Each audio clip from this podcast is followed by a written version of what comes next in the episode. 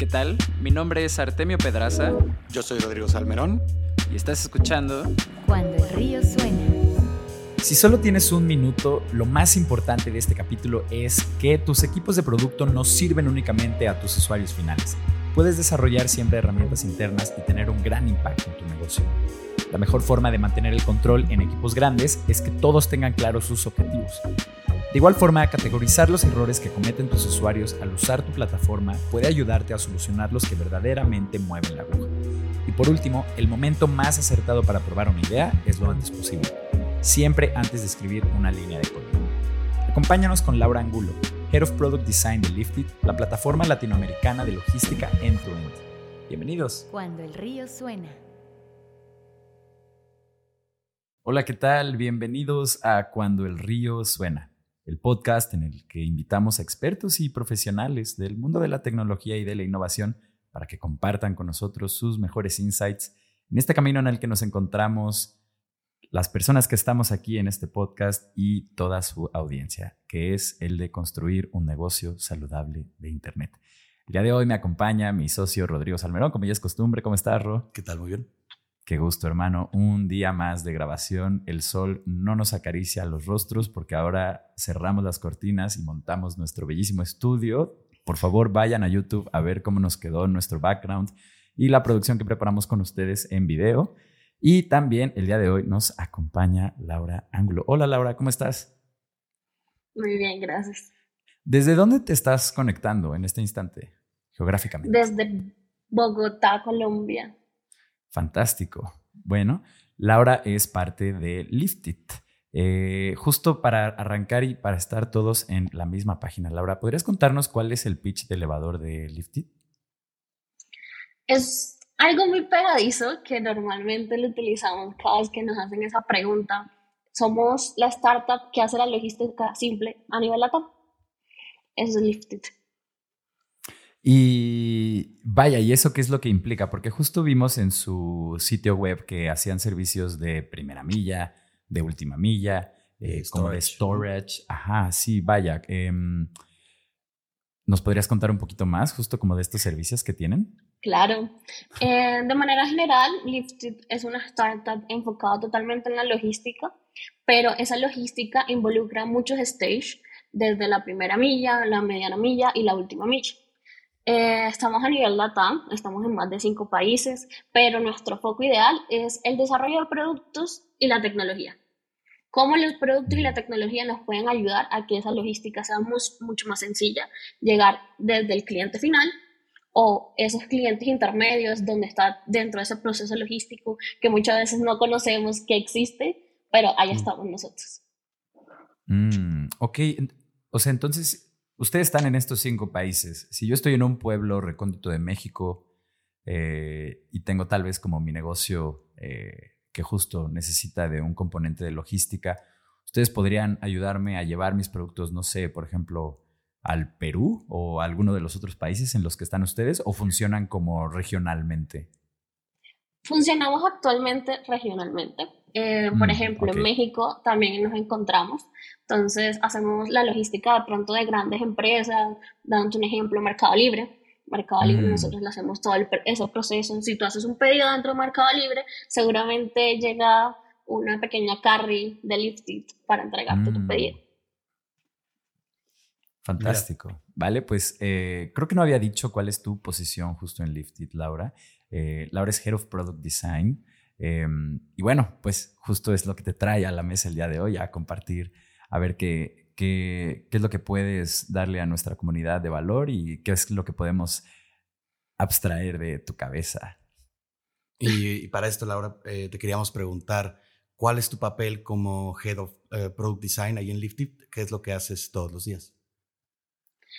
Bueno, que hago todos los días es bastante hay de todo, digamos que hay de todo un poco, sobre todo porque el producto que nosotros conocemos siempre va a ser el producto final que se le entrega al usuario. En nuestro caso, el app que usan los conductores eh, o, el o pues el sistema que utiliza de pronto el cliente, en este caso, date un ejemplo, un planeador de, de rutas puede ser uno de nuestros productos pero internamente también manejamos diferentes tipos de productos, entre ellos hasta los que menos piensas, el ejemplo, todos los productos financieros, eh, lo que sea todos sistemas contables, todo lo que nos ayuda a realizar una facturación eh, mucho más automática y rápida, eh, los procesos también de liquidar a los lifters, que son los conductores como nosotros los llamamos, y mm. como hay de todo, pues hay de todos los temas en que abarcar. Entonces, puede que sea un día bastante ajetreado, pero es sustancioso al final de cuentas. Ya depende en qué nos enfoquemos, en lo que queramos hacer de nuevos, pues de nuevas funcionalidades o enfoques dentro de temas específicos. Y eso es un día a día. Al final de, de cuentas, ya depende cómo se maneje y lo que queramos sacar. Siempre cuando utilizamos una metodología ágil, todos para allá. Pero pues se intenta lograrlo en lo que se puede dentro de una metodología.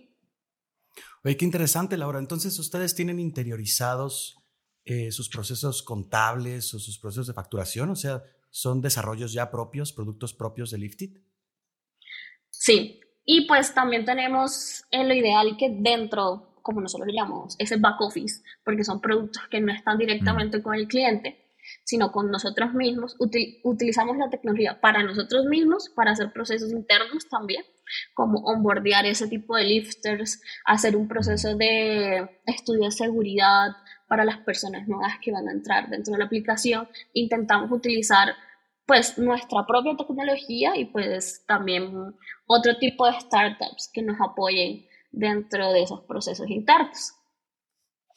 Órale, y oye Laura, justo esta pregunta que voy a hacer se liga muchísimo a la siguiente que tenemos como aquí en, nuestro pequeño guion.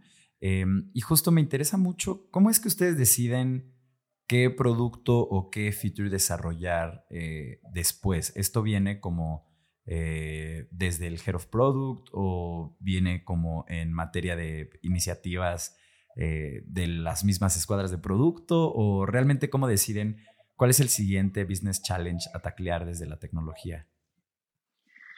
Bueno, entonces el Head of Product se compone por tecnología, pues dentro de tecnologías tenemos toda el área de ingeniería, en nuestro mm. caso también está la parte de diseño y una parte de producto. Digamos mm. que las tres hacemos una convergencia total y pues empezamos la, la pequeña discusión de qué nos puede aportar y cada uno entregando pues en cada uno de esos temas, obviamente cada uno es el enfoque, un enfoque de negocio, un enfoque del usuario, que es normalmente lo que nosotros tenemos dentro de diseño, y mm. pues también un enfoque dentro de la, pues, de la funcionalidad misma que se necesita.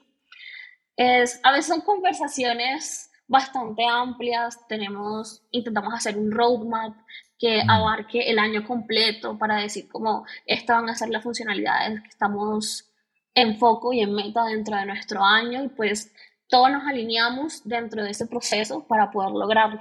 De igual como también tenemos esos diferentes tipos de como de enfoques, siempre van a haber muchos que van a ser simultáneos. Entonces, por, dando un ejemplo, si vamos a sacar una nueva funcionalidad dentro del app para que el lifter pueda reconocer cómo geográficamente dónde se encuentra o que la aplicación la aporte como, bueno, ya está llegando al lugar de destino, eso también conlleva a que otras funcionalidades dentro de otros productos también salgan. Entonces, por ejemplo, si ya yo saco esa funcionalidad, el cliente también tiene que verlo eh, reflejado en, alguna parte dentro de nuestro sistema. Nosotros lo llamamos el LMS porque es el Lifted, Lifted Management System, mm. eh, donde el cliente puede tener como literal una vista de su operación. Y pues también eso repercute en nuestra parte financiera de pues mostrarle también cómo es el flete de ese proceso, cómo lo podemos liquidar cuando se termina el proceso logístico, en este caso la entrega, que eso es que así finaliza. Y pues es una cadena tras de otra y lo que intentamos hacer que esos productos se vuelvan un sistema. Mm, órale, qué interesante. Y Y vaya, justo para no salirnos igual y de guion, eh, ¿cómo es que se conforma el, el equipo de producto en, en, la empresa? Porque justo ahorita mencionaste que tienen como estas tres áreas de producto, me imagino retacado de product managers, de diseño, retacado de eh, product designers y de desarrollo, retacado de desarrolladores, ¿no? Em, igual y si quieres cuéntanos un poquito de, de, la, de la pata que tú lideras, cómo está conformado el equipo de, de diseño y cómo se distribuye en, eh, en su startup. Mi equipo de diseño, como yo digo a mis chicos, están enfocados en tres como en dos focos. En este caso, perdón, dos focos. En este caso es toda la parte de investigación o user research. Ellos se encargan de, la investigación de primera categoría, es decir, que se acercan a los usuarios, tienen una conversación continua con ellos y como estamos en el natal, también estamos súper ajetreados. Toda la tecnología lo que nos puede ayudar para poder tener el contacto con ellos, porque estamos en diferentes países, eso significa diferentes culturas y diferentes formas de ver tanto la logística como pues también el proceso de la tecnología. Entonces, siempre hay que estar súper actualizados y cada uno de esos temas tiene su propio eh, research que lo acompaña y también nos entrega insights para poder respaldar cierto tipo de funcionalidades que tengamos que sacar. Ya hablando un poco más de datos cualitativos, o cuantitativos, pues eso nos ayuda a tomar decisiones muy importantes dentro del área.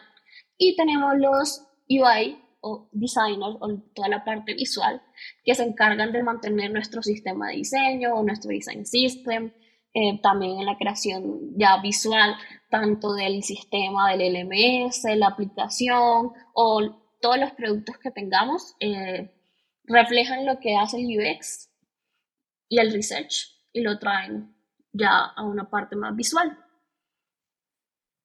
Oye, Laura, pues aquí te, queríamos preguntar ahora justo que nos cuentas em, qué hacen esta, esta planeación anual, ¿no? Entonces ya tienen un poco previstos eh, en qué funcionalidades o qué nuevos features o challenges van a estar resolviendo durante el año. Si están haciendo em, pues research todo el tiempo, van sacando nuevos insights, van descubriendo cosas nuevas, em, ¿cómo lo haces para mantener el control eh, pues a lo largo de todos los equipos de diseño con esto, ¿no? Porque ya tienes una planeación, pero al mismo tiempo estás consiguiendo nueva data valiosa, ¿no? Que pues hay que de alguna forma integrar en el workflow. ¿Cómo, cómo haces esta, em, este juego, ¿no? Sí, y, también justo, pues vaya, cada equipo está muy concentrado en el feature o en el challenge que está resolviendo. Em, y me imagino que pues tú tendrás de repente la cabeza un poco por todos lados. Eh, justo, ¿cómo mantienes este control? Bueno, eh, tiendo a ser un poco regulada respecto a eso, porque es cierto, tenemos todo al mismo tiempo, pero pues de igual manera tenemos que ser muy ordenados, porque nosotros tenemos que tener ya la información lista antes de que empiece el, esa, nuevo, esa nueva funcionalidad entre dentro de esa planeación. Entonces ya nosotros debemos tener esa información, reconocer cómo ese proceso de investigación, ver qué necesita el usuario, centrarnos desde el usuario mismo y su necesidad. A veces también es como que el usuario no sabe qué quiere, pero pues podemos llegar a lo que necesita, a lo que realmente necesita. Y tendemos a estar mucho más adelantados que la planeación misma. Entonces, cuando ya mm. estamos dentro de la planeación, nosotros ya hemos hecho ese proceso o hemos, estamos terminando ese proceso de investigación. Entonces, siempre estamos mucho más adelantados de cualquier, pues, nuevo, en este caso, en, el proceso de, de, encontrar la funcionalidad o la necesidad y resolverla, porque pues hay problemas y no todos los problemas son de diseño. Y tenemos que mm, saber en cuál podemos nosotros contribuir para, pues, hacerle la vida un poco más fácil a tanto los clientes como a los lifters y también a nuestros usuarios internos, que también son muy importantes para nosotros. Ok, entiendo. Em, ay, justo ahorita tenía una pregunta en, la punta de, la punta de la lengua respecto a esto. Ah, sí, ya, ya recordé. Em, precisamente como mencionas, casi siempre eh, hay implicaciones que no tienen que ver meramente con el diseño o con su usabilidad, ¿no? Como que se tienen que considerar un chorro de cosas. Este, hasta si la gente de finanzas le hace sentido los recursos que se van a emplear como en esa iniciativa, eh, pues, si desarrollo es capaz o conoce las tecnologías eh, cuando se pone ahí como truculenta la cosa. Eh, vaya, pueden ser mil cosas las que paren o detengan una idea, ¿no? algo que nos gusta hacer mucho aquí en el estudio de, de producto es siempre comunicar las ideas de diseño desde prototipos. y justo probar, ver si funciona o no funciona y justo eso, pues mostrarlo a los stakeholders Em, identificados, ¿no? ¿Esto es algo que hacen ustedes en, en esta parte como de research eh, o, o, no realmente? O sea, ¿cómo es su proceso de... ¿Validación? ¿será? Sí, tal vez es validación y tal vez generación de ideas, ¿no? Como tal vez un pasito antes de decir, ok, se va a hacer esto, eh, sino como de, ok, existe esta idea desde el lado de diseño. ¿Cómo comunican ustedes esto? ¿Hacen prototipos o meramente lo ponen sobre la mesa, se prueba y ya van a hacer un prototipo igual y de todo un poco, ¿no? Ese es el camino feliz, ojalá todo fuera así, pero no. Nuestro proceso, nosotros tenemos un proceso interno que se llama el árbol de problemas. El árbol de mm. problemas es que nuestro proceso de investigación siempre parte de un problema, pero tenemos que saber si ese problema es de diseño. Entonces los chicos me llegan con la idea de tenemos este problema y pues nos sentamos en la mesa, la parte del research, a ver si realmente corresponde un problema de diseño. ¿Cómo sabemos si es un problema de diseño? Porque tiene que tener tres factores importantes. Una población que debe estar afectando, pues el problema regente como tal, que es la necesidad, y el lugar donde está ese problema. Entonces, si ese problema se enfoca, por ejemplo, que el área financiera de Lifted eh, ya estudiando área financiera de Lifted en Colombia, tiene problemas para, no sé, dándote un ejemplo rápido, tiene problemas para sacar las facturas de tal cliente que ya tenemos los tres, como los tres stage, vemos cómo es ese proceso de facturación dentro de Colombia, vemos cuáles son los usuarios, ya reconocemos los usuarios, el contexto y pues el problema aquí es poder generar la factura ya sea porque el sistema contable puede que no esté conectado o que esté conectado pero no se visualiza nuestra factura dentro de nuestro, sistema o no está automatizado. Bueno, puede haber muchos factores y nosotros empezamos a buscar cuáles son las causas de ese problema, que fue lo que mencioné anteriormente, y pues cuáles son las consecuencias. Si ya tenemos causas, un problema y una consecuencia, tenemos una línea de investigación esa línea de investigación ya la pues podemos formular las hipótesis y el objetivo para poder resolver ese problema y ya está totalmente enfocado a nuestra área que es un problema de diseño.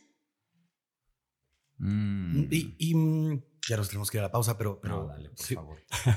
y, y, cuando detectan que no es un problema de diseño, ¿qué hacen? ¿Lo, lo pasan al área correspondiente? Continúan buscando, este, no, porque también les ha de pasar, ¿no? Que se dan cuenta. No es que no, no, no pasa. sí, como, no, pues, como son, son procesos que pues también cuando vemos que existen, igual los comunicamos dentro de los demás, dentro de las demás áreas y también el área que tiene ese problema normalmente ya lo tiene como interiorizado y pues ellos tratan de escalarlo cuando llega a nosotros es cuando revisamos si podemos hacer algo y si en el caso de que no sea directamente, por ejemplo, con diseño, sino que sea una integración con una plataforma o con el cliente, pues ya pasa tecnología y así vamos dentro de cada uno de los, bueno, ingeniería, perdón, cada uno de los de las áreas correspondientes.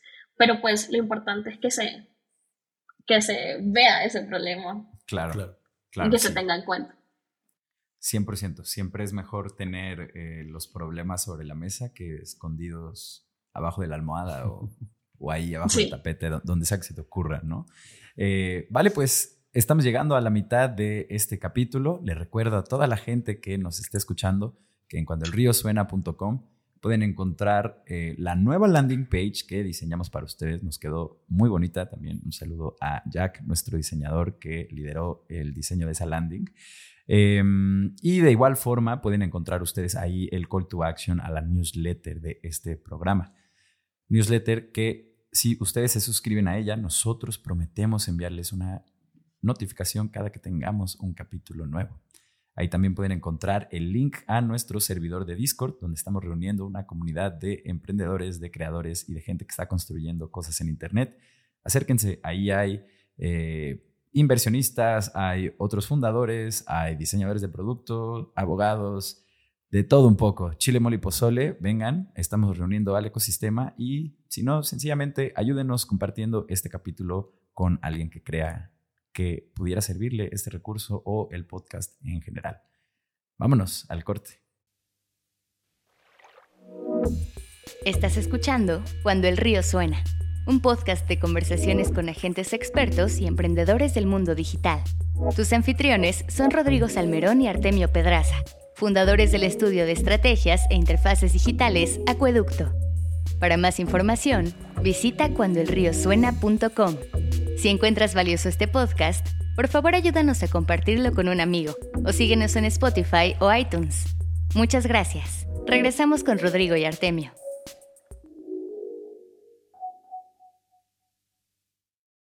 Estamos de vuelta en Cuando el río suena con, nuestro, con nuestra invitada de esta edición, Laura Angulo, de Liftit. Y eh, Laura, retomando la conversación, queríamos preguntarte, bueno, em, pues ustedes hacen un trabajo muy serio de UX Research que no para, ¿no? Em, y que pues están buscando todo el tiempo aprender más de sus usuarios, ¿no? Eh, ¿Nos podrías contar algo valioso que hayan aprendido específicamente de los usuarios de, de Lifted? Que digan, wow, o sea, este ha sido como el insight más importante, la razón por la que estamos haciendo investigación. Cuando yo entré a Lifted hace más o menos tres años, el, el proceso de investigación apenas comenzaba, pues era el proceso de transformación también de la misma tecnología. Lifted también es una startup bastante reciente y su crecimiento ha sido exponencial y así como tan rápido tenía que crecer, también la tecnología tenía que crecer con él. Mm. Eso hizo que también el equipo de diseño empezara a tener como ese reconocimiento, porque para la creación de un producto pues se necesita todo un proceso o una metodología, en nuestro caso es totalmente centrada en el usuario. Es cierto que pues no sabemos, a, veces el usuario sabe que necesita, a veces no, y pues ahí está nuestra tarea de encontrar si realmente, pues, encontrar su necesidad, resolver su problema y desde diseño mismo encontrar esa solución.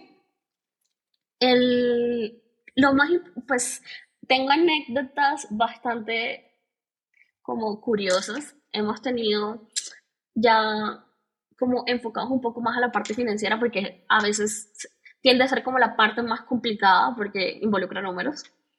Eh, siempre tenemos y estamos acostumbrados a tener un proceso totalmente manual. Es decir, por ejemplo, pues, si tenemos una base de datos donde eh, queremos sacar las facturas, normalmente utilizamos el Excel para poder tener esa base de datos o otra plataforma, no sé. Eh, hay muchas ahorita en el mercado, pero siempre la manualidad y centrado como en todos los días una persona sentada con su resaltador imprimiendo hojas para sacarme cuántas facturas podemos hacer porque se factura por servicio o la recopilación de ese tipo de servicios. Y si tenemos clientes que hacen 5.000, 20.000, 10.000 servicios, se imaginarán lo complejo que es llevarlo. Y también que una misma persona lo lleve. Cuando yo vi el proceso por primera vez, eh, pues me sorprendió demasiado, porque eran personas que se levantaban desde las 3 de la mañana a revisar el proceso de facturación y que se terminara como a las 10 de la noche para poder pues cobrarle al cliente con tiempo y pues también recibir eh, esa paga de ya sea el cliente que le estemos haciendo la facturación. Ahí me di cuenta que pues mi objetivo, porque yo entré como UX Research Junior, era hacer que esas personas pudieran dormir. Genial. Que tuve. Y pues ahí comenzó como el enfoque un poco más hacia áreas back office, donde era interno, era nuestro mismo proceso, pero aún así la necesitábamos de tecnología para poder automatizar o hacerle, el, pues en este caso, la vida más simple a ellos. Esa es como la anécdota que siempre se me ha quedado grabada y yo siempre digo, tengo que hacer dormir a Constanza, en nuestro caso Constanza es la head de la parte de cumplidos, que es la que se mm. encarga de revisar cada uno de los, eh, de los servicios finalizados que tengan su POD. En nuestro caso el POD es como la constancia que se ha terminado el servicio. Pues mm. para poder pagarle al, al ese servicio que ha terminado y también conseguir la parte de facturación para poder cobrarle al cliente. Es el proceso más importante y el proceso más tedioso que teníamos dentro del lifting. Eh, hoy en día lo tenemos un poco más sistematizado. Creamos un producto enfocado a ella y a su equipo para que pudiera hacerlo, que no tuviera que imprimir, resaltar, sacar y empezar desde las 3 de la mañana y terminar a las 12 del día siguiente para cumplir las fechas porque en eso sí, un, proceso de contratación, si uno no cumple la fecha, se va al siguiente mes de pago y pues también el lifter merece su pago en el día, pues de acuerdo a las fechas estipuladas de cada uno de los países. Entonces, ellos lo hacen por ellos y nosotros lo hacemos por ellos.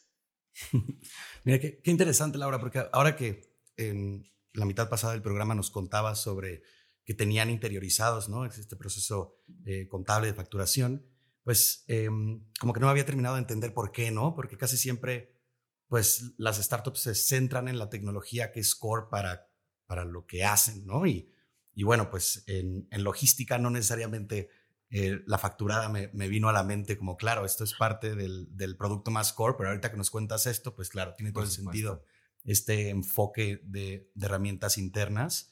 Y yo creo que eso es algo que se pueden llevar nuestros escuchas también Sí. Em, de, o sea, algo muy valioso, ¿no? Que luego, para que realmente su producto eh, grande de usuario final sea escalable, pues hace falta que los fierros que están detrás de eso también tengan este grado de automatización y que el equipo, bueno, y, también reducir el error humano muchísimo, ¿no? Porque pues nada es más propenso a errores que marcar una hoja impresa con un highlighter.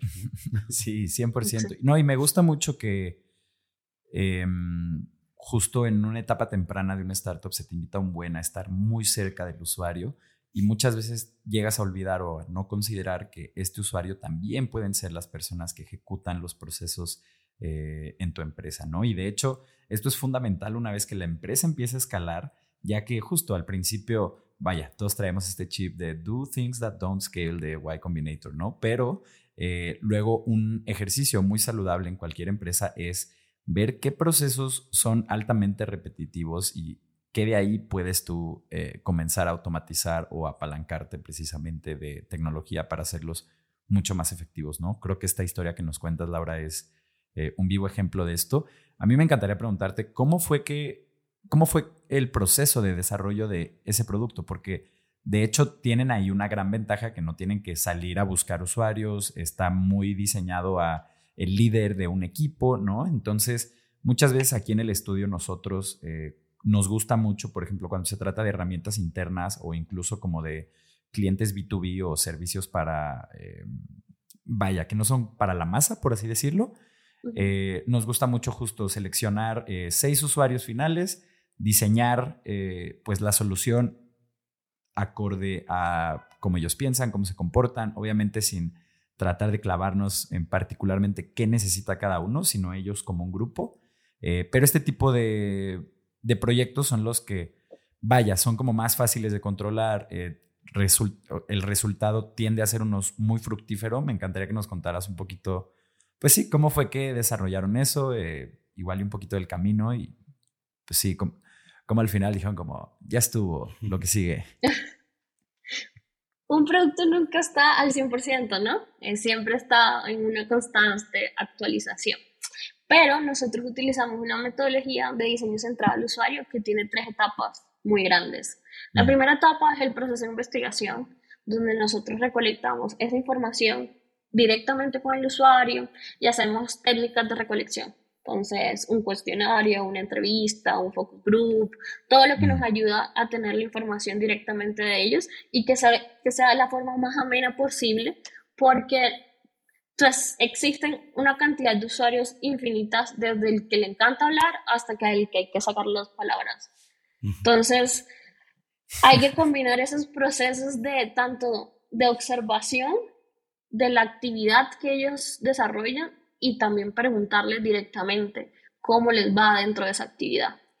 Obviamente también hacemos un proceso paralelo que es encontrar esa información que ya existe, porque si nosotros tenemos un problema y es de diseño, si alguien no lo ha solucionado, pues debe haber información que me ayude a poder solucionar ese problema. Entonces, mm. es la mezcla dentro de lo interno con lo externo o lo que alguien ya realizó en algún momento. Cuando ya tenemos la información, mm, información suficiente, ya determinada por una cantidad de usuarios, de pronto cuando son equipos muy pequeños, en el caso, por ejemplo, de, de la parte de cumplidos, teníamos un equipo bastante pequeño, pero pues enfocado en diferentes países. Entonces teníamos cumplidos para México, cumplidos para Ecuador, cumplidos para Brasil, cumplidos para Chile, para Colombia. Entonces tenemos usuarios diversificados, con culturas diferentes, con procesos que puede ser el mismo, pero pues lo realizan de manera totalmente diferente. Entonces mm. teníamos eh, una chica en Ecuador que le gustaba trabajar mucho más de noche y en el cambio, por ejemplo, en Colombia les gustaba mucho más madrugar. Entonces las, los timelines eran diferentes. El proceso es el mismo, pero pues la forma de contactarse, por ejemplo, para cumplir, por ejemplo, eh, dado que un lifter no me mandó como el POD, como el POD es esa parte como la foto que toman cuando se termina el servicio y les ah. entregue el paquete. Sí. Eso nosotros llamamos un POD. O puede ser la factura o la firma del cliente. Pueden haber como diferentes formas de identificar ese POD, pero si no lo tenemos, no sabemos Aparte de que pues la aplicación nos dice que se ha terminado el servicio y tenemos que tener como esa constancia legal de que se ha terminado. Entonces, eh, teníamos chicos, en, por ejemplo, en Ecuador que les gustaba llamar a los lifters a preguntarle por qué no está el POD dentro de nuestra plataforma o no me lo han mandado. Normalmente utilizaban WhatsApp. Los que utilicen WhatsApp ya era como todo con la conversación. Imagínense si tenemos un ejemplo, tenemos 5.000 servicios y llamar a 300 lifters que hicieron 5.000 servicios por WhatsApp. Eso es un proceso bastante tedioso. y eran y también dependía del país. Hay unos que les gustaba utilizar más WhatsApp, otros lo usaban por correo electrónico, otros lo llamaban. Mm. Y pues, a pesar de todo, era bastante diversificado. Nos tocaba tomar como el ejemplo de cada uno y pasábamos al siguiente stage, que era un proceso de análisis. Ese proceso de análisis nosotros hacemos técnicas que nos ayuden a encontrar el insight necesario. Tenemos técnicas de predicción de errores o técnicas de, eh, en este caso, de recolección de insights, ya sea de manera cualitativa, pues uno sabe cuál es la frase que más se repite, en este empieza a ser como el quote necesario, eh, la frase como siempre tengo problemas porque no me sube la foto, un ejemplo. Entonces, mm. si es algo que se repite, empieza a ser un quote bastante, en nuestro caso, importante y pues llega a ser como ese punto de necesidad que nosotros ya tomamos para poder ver cómo hacemos ese proceso creativo y la creación del producto. Empieza la creación el de los temas de los prototipos, de cómo hacer un flujo de usuario, cómo termina siendo eso en los wireframes, después unas pantallas de alta fidelidad. Y nuestra etapa favorita es el proceso de testeo. El proceso de testeo nosotros lo dividimos en tres como stage bastante grandes, pero que siempre tenemos en cuenta cuando estamos desarrollando en nuestro proceso proyectual. El primero es un testeo de valoración un, testeo de valoración es cuando no tenemos una idea totalmente eh, desarrollada, pero tenemos eh, algo gráfico que mostrarle al usuario. Podemos entrar y mostrarle al usuario cómo, cómo, pues, cómo reflejamos la solución de acuerdo a esa investigación y análisis que nosotros desarrollamos. También tenemos un, test, eh, un testeo de validación. El proceso de validación es ya cuando tenemos algo bastante completo y ese, ese proceso completo nos ayuda a verlo más hacia el enfoque de usabilidad. Ya empezamos a verlo visual, contrastado con el uso de ese servicio, eh, de ese producto, perdón, pues al final se convierte en servicio. De ese producto, cómo ellos interactúan, hacemos pruebas de usabilidad remotas. Eso es lo más complejo. Al principio era súper complicado tener como esa, ese proceso de pruebas de usabilidad y tenerlos concentrados dentro de la usabilidad, porque siempre van a estar en un contexto difícil. Si están dentro de la operación, nos faltaba que llegara como el camión atrás o que lo tropezaban porque iban con la caja o se distraía porque lo llamaban. Entonces, es, son como esos problemas de nosotros de manera interna que hemos podido sobrellevar con diferentes tipos de herramientas. A nosotros personalmente nos, nos gusta mucho utilizar en el equipo Useberry, no sé si lo hemos escuchado alguna vez, que se manejan, pero es muy parecido a Mage.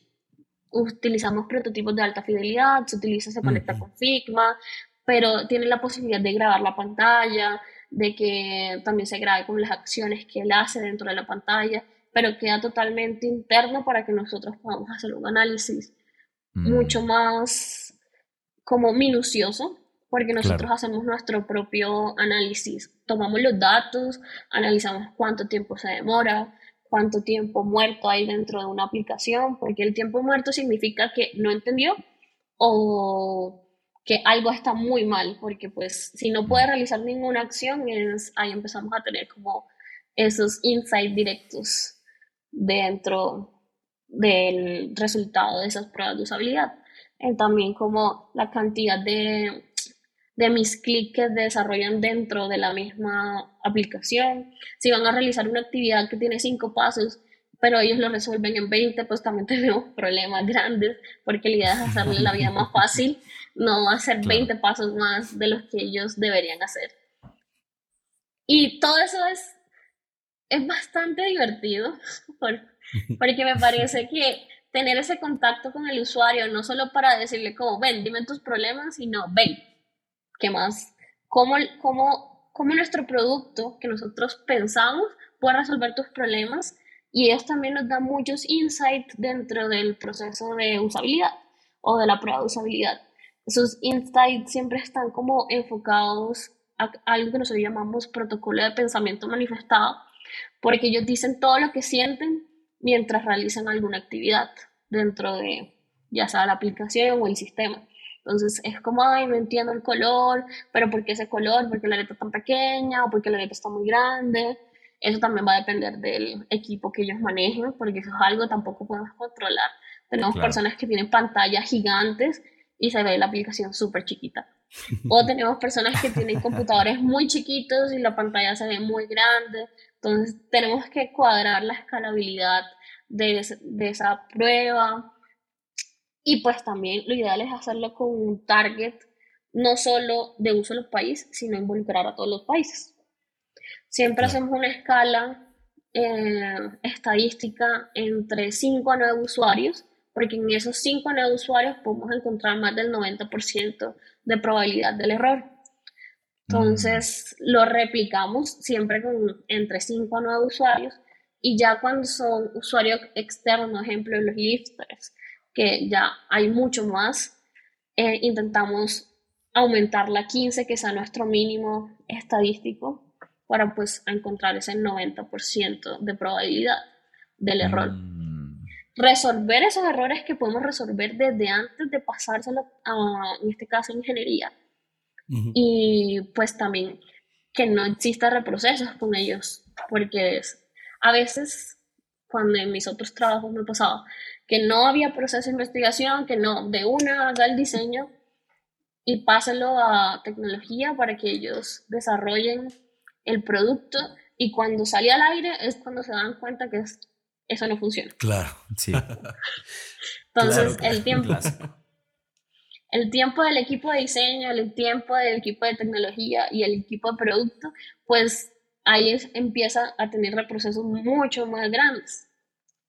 Y eso es lo que tratamos de evitar con este tipo de metodología, pues que siempre es de una manera iterativa y que intentamos encontrar los problemas mucho más graves dentro de nuestra metodología para que cuando pasen a tecnología y se desarrolle y ya esté en un ambiente ya de producción donde lo utilicen, encontrar más que todas las actualizaciones que ayuden a mejorar el producto base.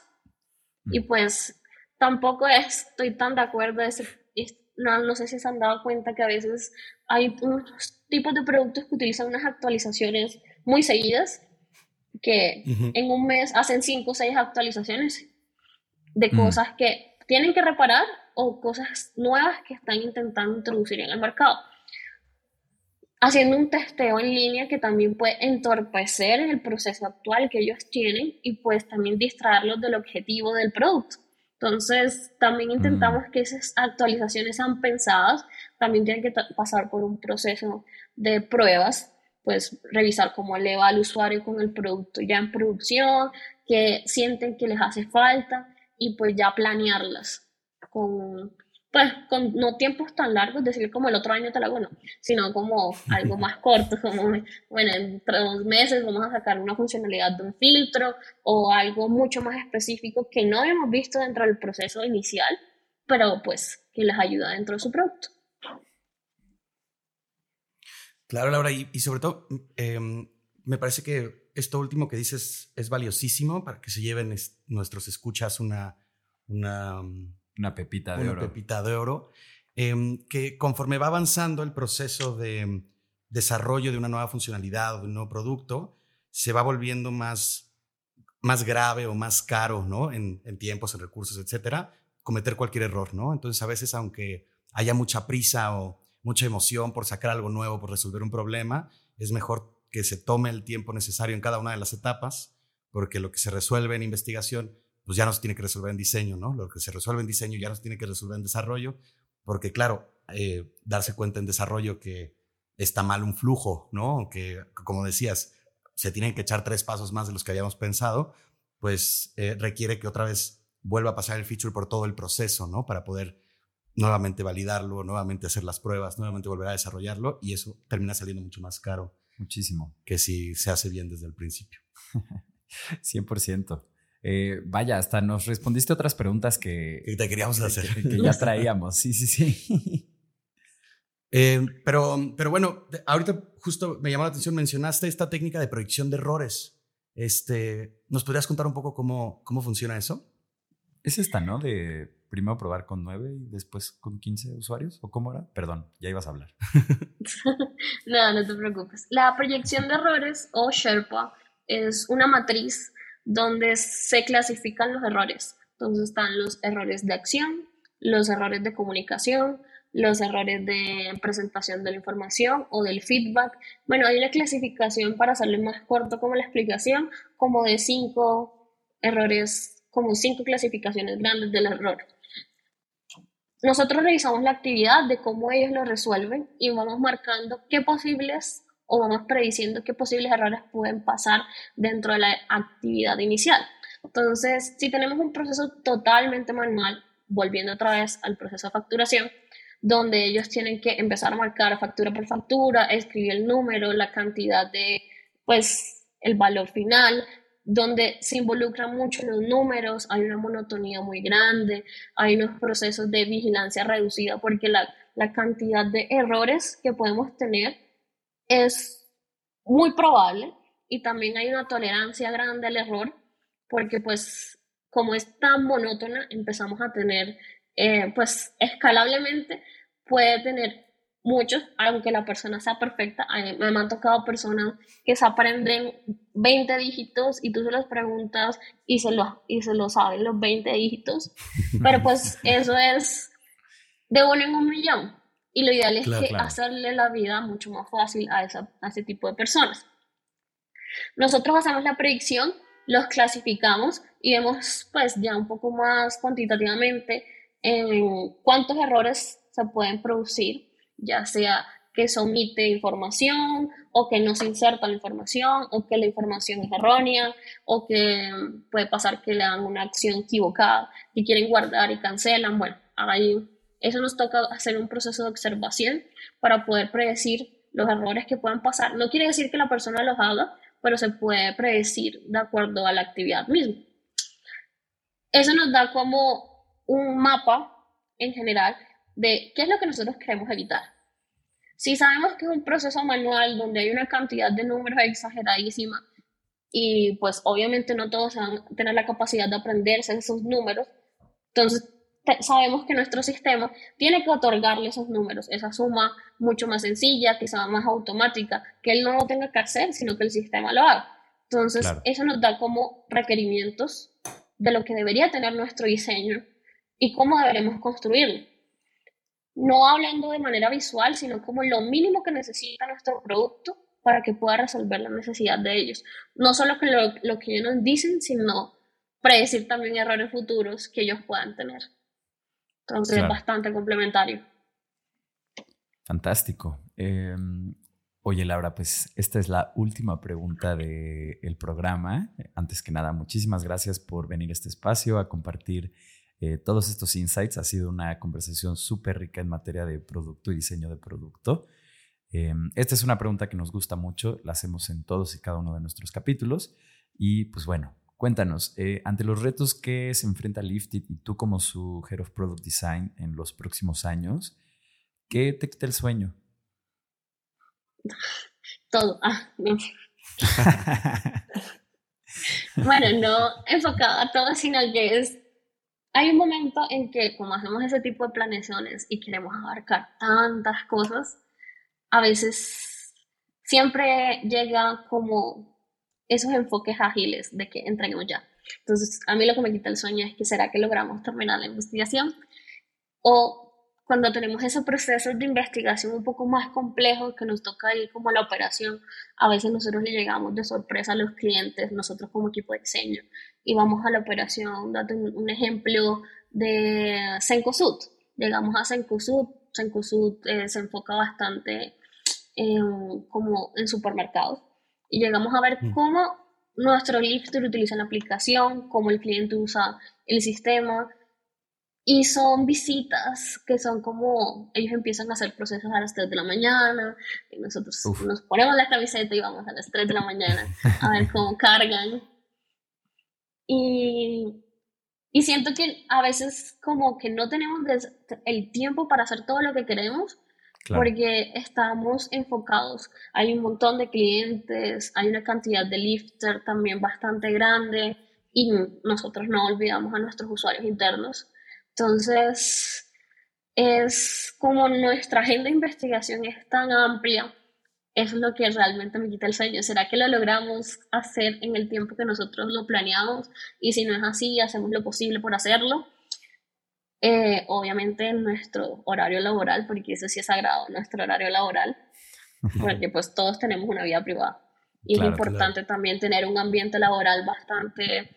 Eh, que nuestro equipo se sienta a gusto con ese ambiente laboral, porque eso hace que también tengan amor en el desarrollo del producto mismo también. Y, pero pues esos son los retos de, de un equipo de diseño. Fantástico. Eh, me quedo mucho con todos los retos que tienen y como con esta perspectiva de si tú eres un joven emprendedor que está buscando una idea para desarrollar una startup, levantar estas, estas cantidades considerables de capital para llevarla a cabo y echar a andar estas ideas disruptivas en este espacio, escoge muy bien. Realmente pregúntate, ¿qué pasa si soy exitoso con esta idea y como qué es todo lo que implica en un lapso de aquí a 5 o 10 años. Realmente muchas veces son tareas titánicas, vas a requerir de una aldea de gente para hacer una realidad eh, la idea que tienes. Y pues nada, pero bueno, este espacio es para todas esas personas, para que se puedan ahorrar el mayor número de errores posibles, para que vean dónde están las prioridades de cada líder. Eh, no importa si es Head of Product, si es Head of eh, Product Design, si es un Chief Technology Officer, si es un founder, échense eh, un clavado ahí en el acervo de capítulos que tenemos. Todos son en esta dirección y en pro de brindarles los mejores insights. Les recuerdo a todos que en cuandoelriosuena.com pueden suscribirse a la newsletter de este programa para que nunca se les olvide o para que nos encarguemos nosotros de recordarles cada que, tenemos, cada que tengamos un capítulo nuevo, cada semana, los lunes es que estamos sacando. Y de igual forma les pedimos con el corazón en mano que si pueden compartir esto con alguien que crean que le vaya a ser útil o alguien que crean que vaya a encontrar valioso este espacio, háganlo por favor. Seguimos buscando más escuchas semana con semana. Muchas gracias, Ro. Muchas gracias, Laura. Muchas gracias al equipo de producción que hace esto posible. Nos vemos a la próxima.